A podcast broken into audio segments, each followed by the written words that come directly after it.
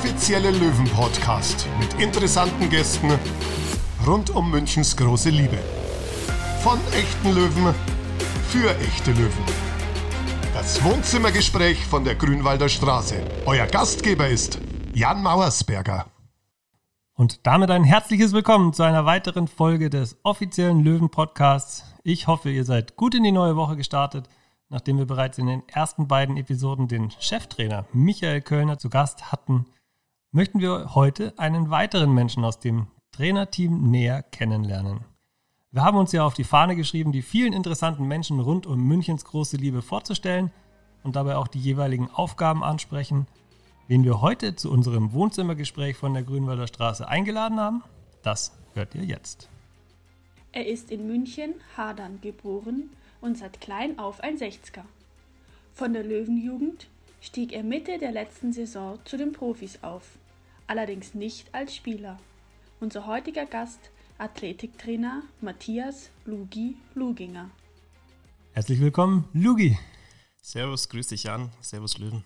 Schön, dass du da bist. Bevor wir aber die obligatorische Frage stellen, habe ich jemanden nach dir befragt und oh ja. bin zu Michael Hieber gekommen. Michi Hieber, der ja auch schon im Podcast war, der ein paar Worte über dich gesagt hat.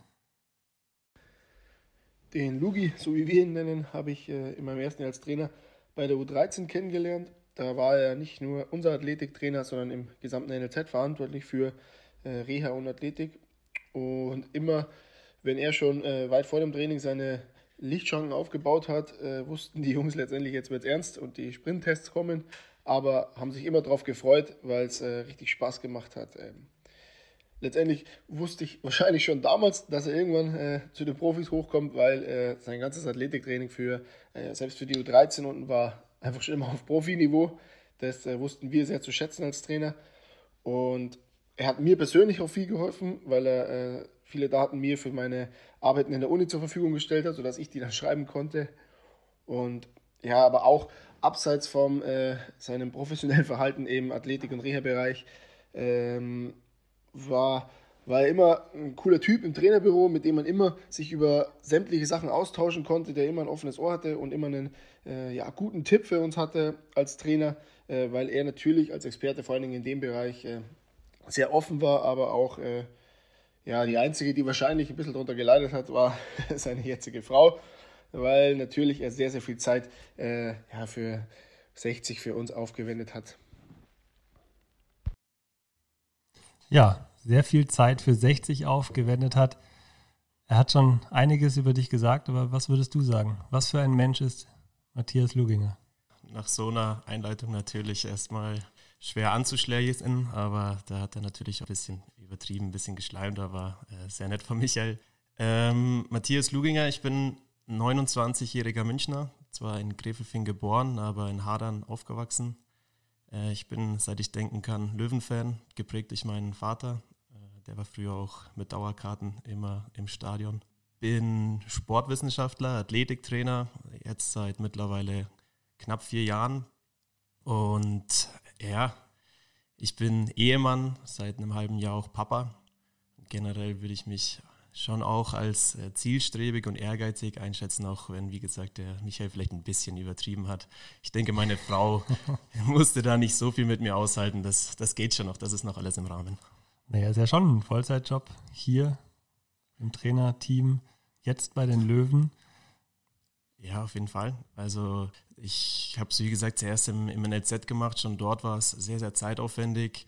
Da hatte ich noch in Anführungszeichen den Vorteil, dass es nur Montag bis Freitag war, aber da ging es halt auch morgens los um 9 Uhr mit NLZ äh, Leistungskadertraining oder, oder ähm, LSK-Training, wie es so schön heißt, um 10 und der Tag ging bis abends, bis am Ende um 20 Uhr die U U19 fertig war. Und das hat sich jetzt natürlich ein bisschen gewandelt. Die Zeiten während der Woche sind etwas moderater, weil ich mich nur noch auf eine Mannschaft konzentriere. Dafür fällt natürlich auch noch viel aufs Wochenende. Samstag das Spiel, Sonntag ist dann Regeneration oder Spielersatz. Also ich komme da schon auf meine Stunden. Über die täglichen Aufgaben sprechen wir später noch. Du hast studiert Sportwissenschaften in München? Jawohl, genau. Äh, war meinen Eltern auch ein Anliegen. Ich habe selbst lange versucht, äh, Fußballer zu werden, aber da war von meinen bodenständigen Eltern schon immer der Wunsch, dass es einen Plan B gibt. Also habe ich nach dem Abi noch äh, parallel Sportwissenschaften studiert. Ich bin natürlich auch in Großhadern aufgewachsen, also den Hadern dann sehr, sehr nahe. Weiß ich Hast du beim TSV gespielt? Nein, beim TSV habe ich nicht gespielt. äh, das ist natürlich jetzt ein, ein dunkles Kapitel in, in meinem Leben. Ähm, ja, wie ich gerade schon gesagt habe, ich wollte auch Fußballer werden und das war für mich von, von Anfang an, von kleinem Kind an klar. Äh, ich war im Olympiastadion mit meinem Dad, habe da die Massen gesehen, habe äh, selber mitgefiebert und der Traum, selber dort unten zu stehen und Fußball zu spielen, war schon immer vorhanden. Und entsprechend habe ich äh, mit fünf Jahren im Verein begonnen.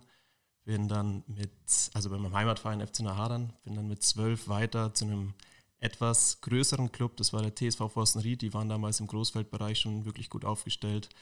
Und ja, mit 15 kam dann äh, ein Angebot von äh, der Seitenstraße vom FC Bayern natürlich hat mein Vater erstmal geschluckt, ich habe geschluckt. Wir wollten beide noch, dass ich bei den Löwen irgendwie reinkomme, aber die hatten einen super Keeper mit äh, Vitus Eicher und Aaron Siegel. Und dann war natürlich äh, das Dilemma da. Ne? Für meinen Vater, gehe ich zu den Roten oder verbaue ich meinem Sohn den Weg, irgendwie ein Fußballprofi zu, äh, zu werden? Und äh, ja, letztendlich habe ich dann drei Jahre im Jugendbereich auch bei den Roten gespielt, für den TSV dann leider nie. Du bist Torwart, hast du gerade schon durchblitzen lassen? Jawohl von klein auf auch. Also ich war, glaube ich, ein halbes Jahr im Feld. Mein Vater war damals Trainer. Und äh, ja, normalerweise stellt man in einem Alter ja immer die, die Dicken oder die, die Schlechten ins Tor. Also heißt es zumindest. Ja, zumindest heißt so, dass die Torhüter und die Linksaußen irgendwie einen Schatten haben. Ja. Das hast jetzt du gesagt. ich weiß, worauf du anspielst. Ähm, ja, ich hoffe mal, dass mein Vater nicht gedacht hat, hey, der kann im Feld nichts, sondern dass er sich einfach nur gedacht hat, äh, der ist im Tor richtig gut. Der hat mich ja damals auch mit meinem Bruder und mit meinen äh, Freunden im Hof immer spielen sehen und ich bin auch damals schon sehr, sehr gerne ins Tor gegangen. Also das hat von klein auf ganz gut gepasst und hat sich dann, seit ich sechs bin, auch nicht mehr geändert. Für die Löwen hast du nicht gespielt, für eine Profikarriere als Fußballer hat dann auch nicht gereicht. Du bist dann Trainer geworden. Wie war das damals oder wie bist du zu uns ja. gekommen? Ähm, da muss ich ein bisschen ausholen. Ich bin dann über den FC Bayern zur Spielvereinigung Unterhaching. Äh, dort hat es dann, wie du gerade schon gesagt hast, erst auf den ersten Anlauf nicht ganz gereicht. Bin dann zu 60 Rosenheim äh, und dort war mein Trainer Wolfgang Schellenberg, der dann später auch NLZ-Leiter bei 60 wurde. Und äh, ich habe dann zwar noch ein paar Jahre versucht, aktiv äh, zu spielen, bin dann über mehrere Verletzungen ja, mir darüber klar geworden, dass der Schritt nicht mehr reichen wird. Und dann habe ich natürlich Wolfgangs Nummer gewählt. Und für mich war immer klar, mit dem Studium Sportwissenschaften und meinem Hintergrund, dass ich immer im Fußball aktiv sein will, ist der erste Schritt natürlich, der, den Wolfgang anzurufen und zu fragen, ob er irgendwie noch nebenberuflich einen Job hat. Und das hat auf Anhieb geklappt. Ich bin dann gleich als äh, Co-Trainer in der U17 mit eingestiegen. Und hast dich dann als Co-Trainer beweisen müssen und dann später ist dann erst der Athletikbereich dazugekommen oder wie war das dann? Ja, genau. Also ich war im ersten Jahr mit Philipp Tapalovic als Cheftrainer in der U17, im zweiten Jahr mit Sepp Steinberger, im dritten habe ich sogar mit äh, Wolfgang Schellenberg zusammen dann die U15 gemacht. Und ich habe nach meinem Bachelor noch einen Master in Sportmanagement drangehangen, war dann oh. fertig und habe mit äh, dem Wolfgang das Gespräch gesucht, äh, wie es denn aussieht, ob eine Möglichkeit auf eine Festanstellung besteht. Und äh, da war dann die Möglichkeit gegeben, dass ich als Athletiktrainer im NLZ Vollzeit anfange. Und da ich natürlich jetzt nicht nur auf Fußball, sondern wie gesagt auch Sportwissenschaft sehr, sehr interessiert war und sehr, sehr viele zusätzliche ähm, Qualifikationen erworben hatte, äh, war das für mich natürlich ein Traum. Nur, dass wir es zeitlich nochmal einordnen können, wann war das dann ungefähr, die Festanstellung? Äh, vor vier Jahren. Also ich war drei Jahre lang Co-Trainer und jetzt äh, fast vier Jahre Athletiktrainer, bin also seit sieben Jahren jetzt bei den Löwen. Also doch schon eine ganz schöne Zeit. So schaut's aus. Du hast im letzten Jahr bei einem Vortrag für unseren Partner Primetime Fitness in dem Studio in der Frauenstraße, sehr cooles Studio im Übrigen, einmal die Unterschiede in der Arbeit mit den Jugendspielern und dann noch mit den Profis aufgezeigt. Jetzt war das ja nur den Unternehmern zugänglich, die in unserem weiß-blauen Unternehmernetzwerk sind. Da kann man ja als Unternehmer oder Selbstständiger für 860 Euro im Jahr eintreten, bekommt im Normalfall, also nach Corona, vier Netzwerkabende im Paket mit dabei, wo man eben Zugang auch zu Personen aus dem Mannschaftsumfeld hat, so wie eben dir an dem damaligen Abend. Und äh, immer wieder auch spannende Themen werden dort angerissen. An dem Abend hast du, wie gesagt, über die Unterschiede in der täglichen Arbeit mit Jugendspielern und Profis geredet. Was sind denn die Unterschiede? Ja, da gibt es doch schon einige. Also die Jugendspieler fiebern natürlich nur auf ein Ziel hin, die wollen alle Profis werden und ähm, entsprechend wollen sie ihre langfristige Leistung sozusagen verbessern. Ne? Da geht es eigentlich natürlich auch irgendwo um die Saisonziele als Mannschaft. Man will immer erfolgreich sein. Äh, in unserem Fall jetzt wollen die Jugendmannschaften aufsteigen, aber am Ende des Tages wollen wir Spieler für unseren Profibereich heranziehen und entsprechend ist die individuelle Entwicklung natürlich an oberster Stelle. Und für mich als Athletiktrainer gilt es natürlich dann, einen langfristigen Plan aufzustellen. Das heißt, ich will wirklich ähm, eine Progression sehen in ihrer Entwicklung, athletisch, was Schnelligkeit, Kraftniveau und alles anbelangt. Das ist auch noch das, was der Michael Lieber gesagt hat mit seinen Leistungsdiagnostiken. Das ist dann natürlich für uns immer so ein bisschen ein Analysetool, um zu schauen, machen wir das Richtige, verbessern sie sich auch tatsächlich. Und da kann ich natürlich während der Trainingswoche auch mal ein bisschen intensiver trainieren, auch wenn ich weiß, ja, fürs Wochenende sind sie jetzt vielleicht nicht auf 100 Prozent, aber langfristig wird es ihnen sehr, sehr viel helfen.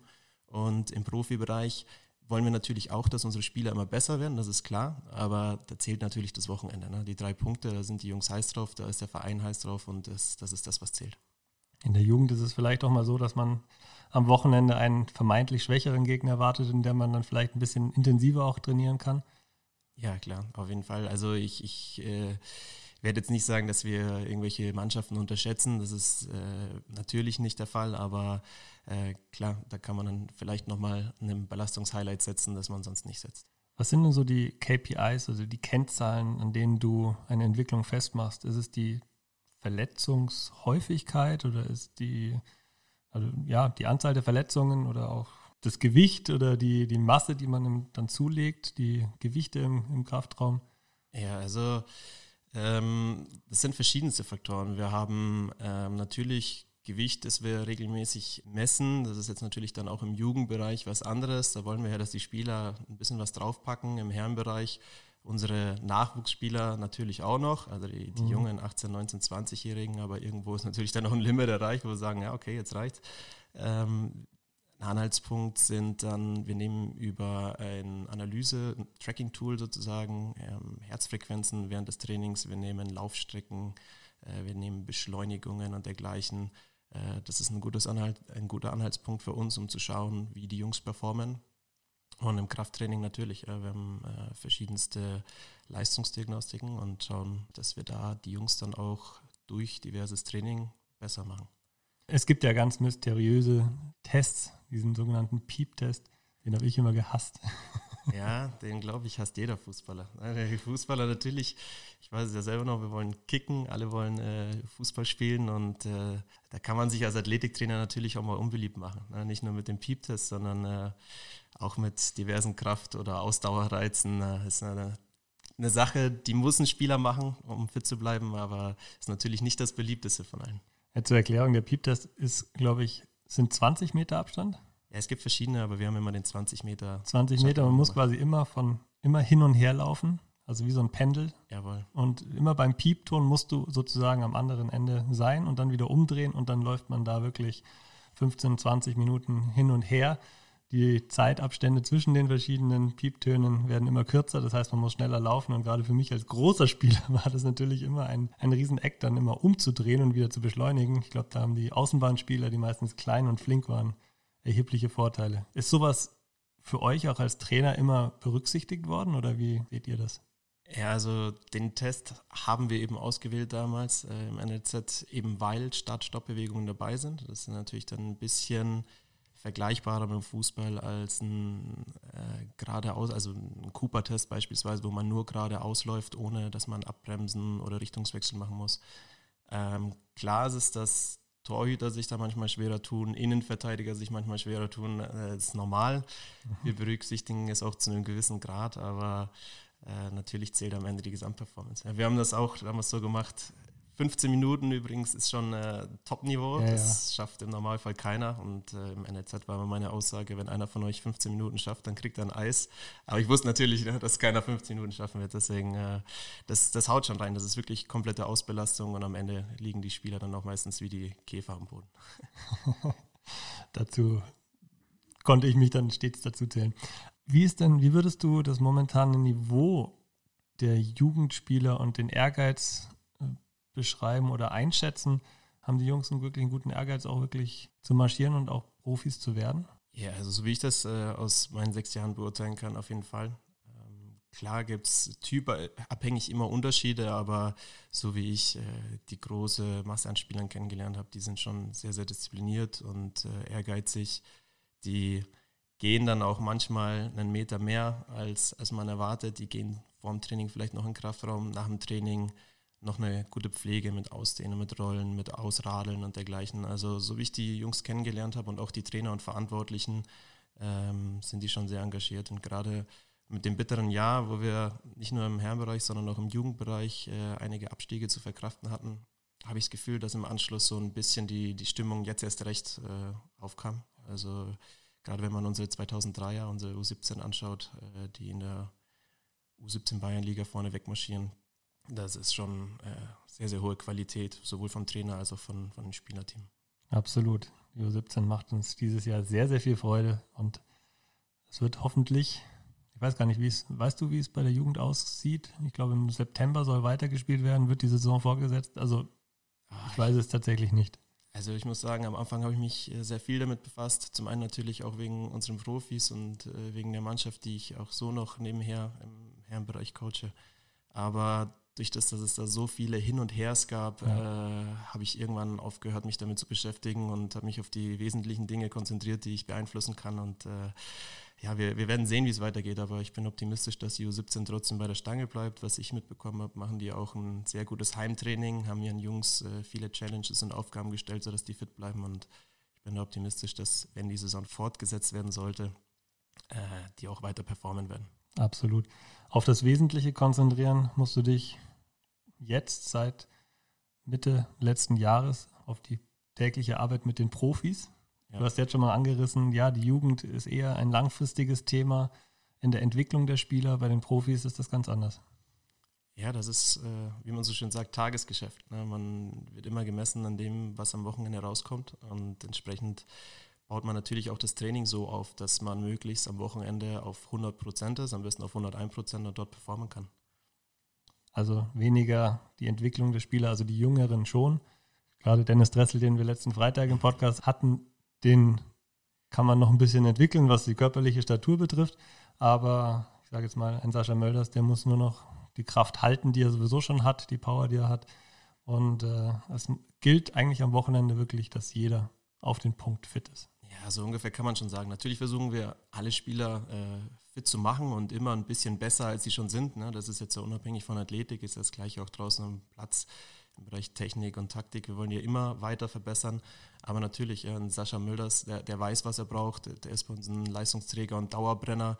Äh, der kann das einschätzen von, von der Athletik, wie viel braucht er und wie viel, was braucht er nicht. Und äh, die jungen Spieler, die haben natürlich zum einen die Erfahrung noch nicht, also dass sie, dass sie das einschätzen können, zum anderen auch das Wissen über die Athletik noch nicht so sehr. Und äh, da kann man natürlich noch deutlich mehr vom Potenzial ausschöpfen. Jetzt war es in den letzten Wochen so, dass man nicht wirklich als Mannschaft zusammen trainieren konnte, außer virtuell. Und da habt ihr auch relativ schnell euch dazu entschlossen, dies umzusetzen. Wie war das damals? Wie waren so die Gespräche in der Trainerkabine? Wer hat das angestoßen? Ja, die Gespräche standen, fanden ja auch schon nicht mehr in der Kabine statt, sondern äh, auch nur noch äh, per Telefonat, WhatsApp oder E-Mail.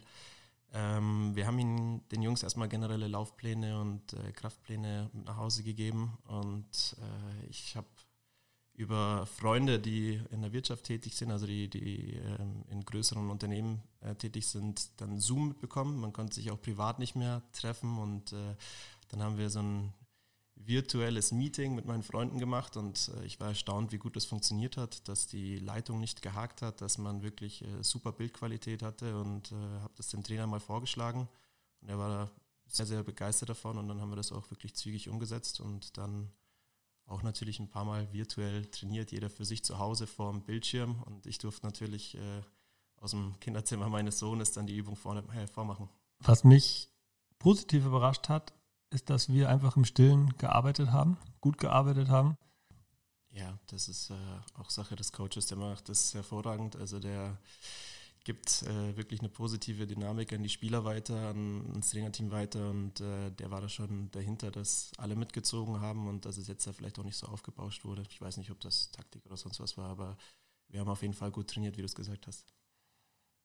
Jetzt hast du nicht nur den Job hier als Athletiktrainer jetzt für die Profis, sondern bist ja selber auch Trainer. Du hast vorhin schon den FC Neuhadern angesprochen. Ja. Ich denke, da möchtest du jetzt auch ein bisschen was drüber erzählen.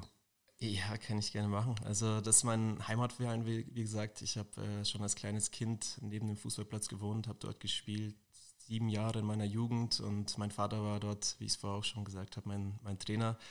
Äh, der ist dort auch Trainer geblieben. Auch mein Bruder hat ewig dort gespielt. Meine Mom war schon Betreuerin in dem Verein und deswegen ist der Kontakt nie abgebrochen.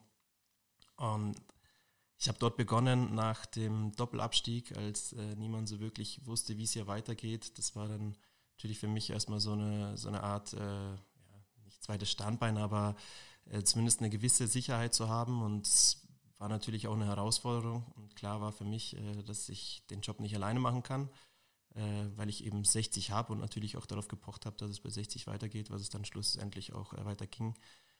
Ähm, deswegen habe ich meinen Vater ins Boot geholt und äh, ja, jetzt seit knapp zwei Jahren mache ich mit meinem Vater zusammen die erste Herrenmannschaft beim FC Nahadern. Und das gar nicht so unerfolgreich. Also ihr seid ja, glaube ich, mittlerweile einmal aufgestiegen. Äh, ja, nicht ganz, nicht ganz. Ähm Aber ihr habt zumindest immer sehr um den Aufstieg mitgespielt. Das, da waren wir noch auch zusammen mit dem Kraftraum, haben uns darüber unterhalten, wie so ja, beim FC Neuhadern aussieht. Richtig, ich wollte dich ja nach dem Karriereende verpflichten. Äh, das kriegen wir vielleicht auch noch hin. Mal schauen.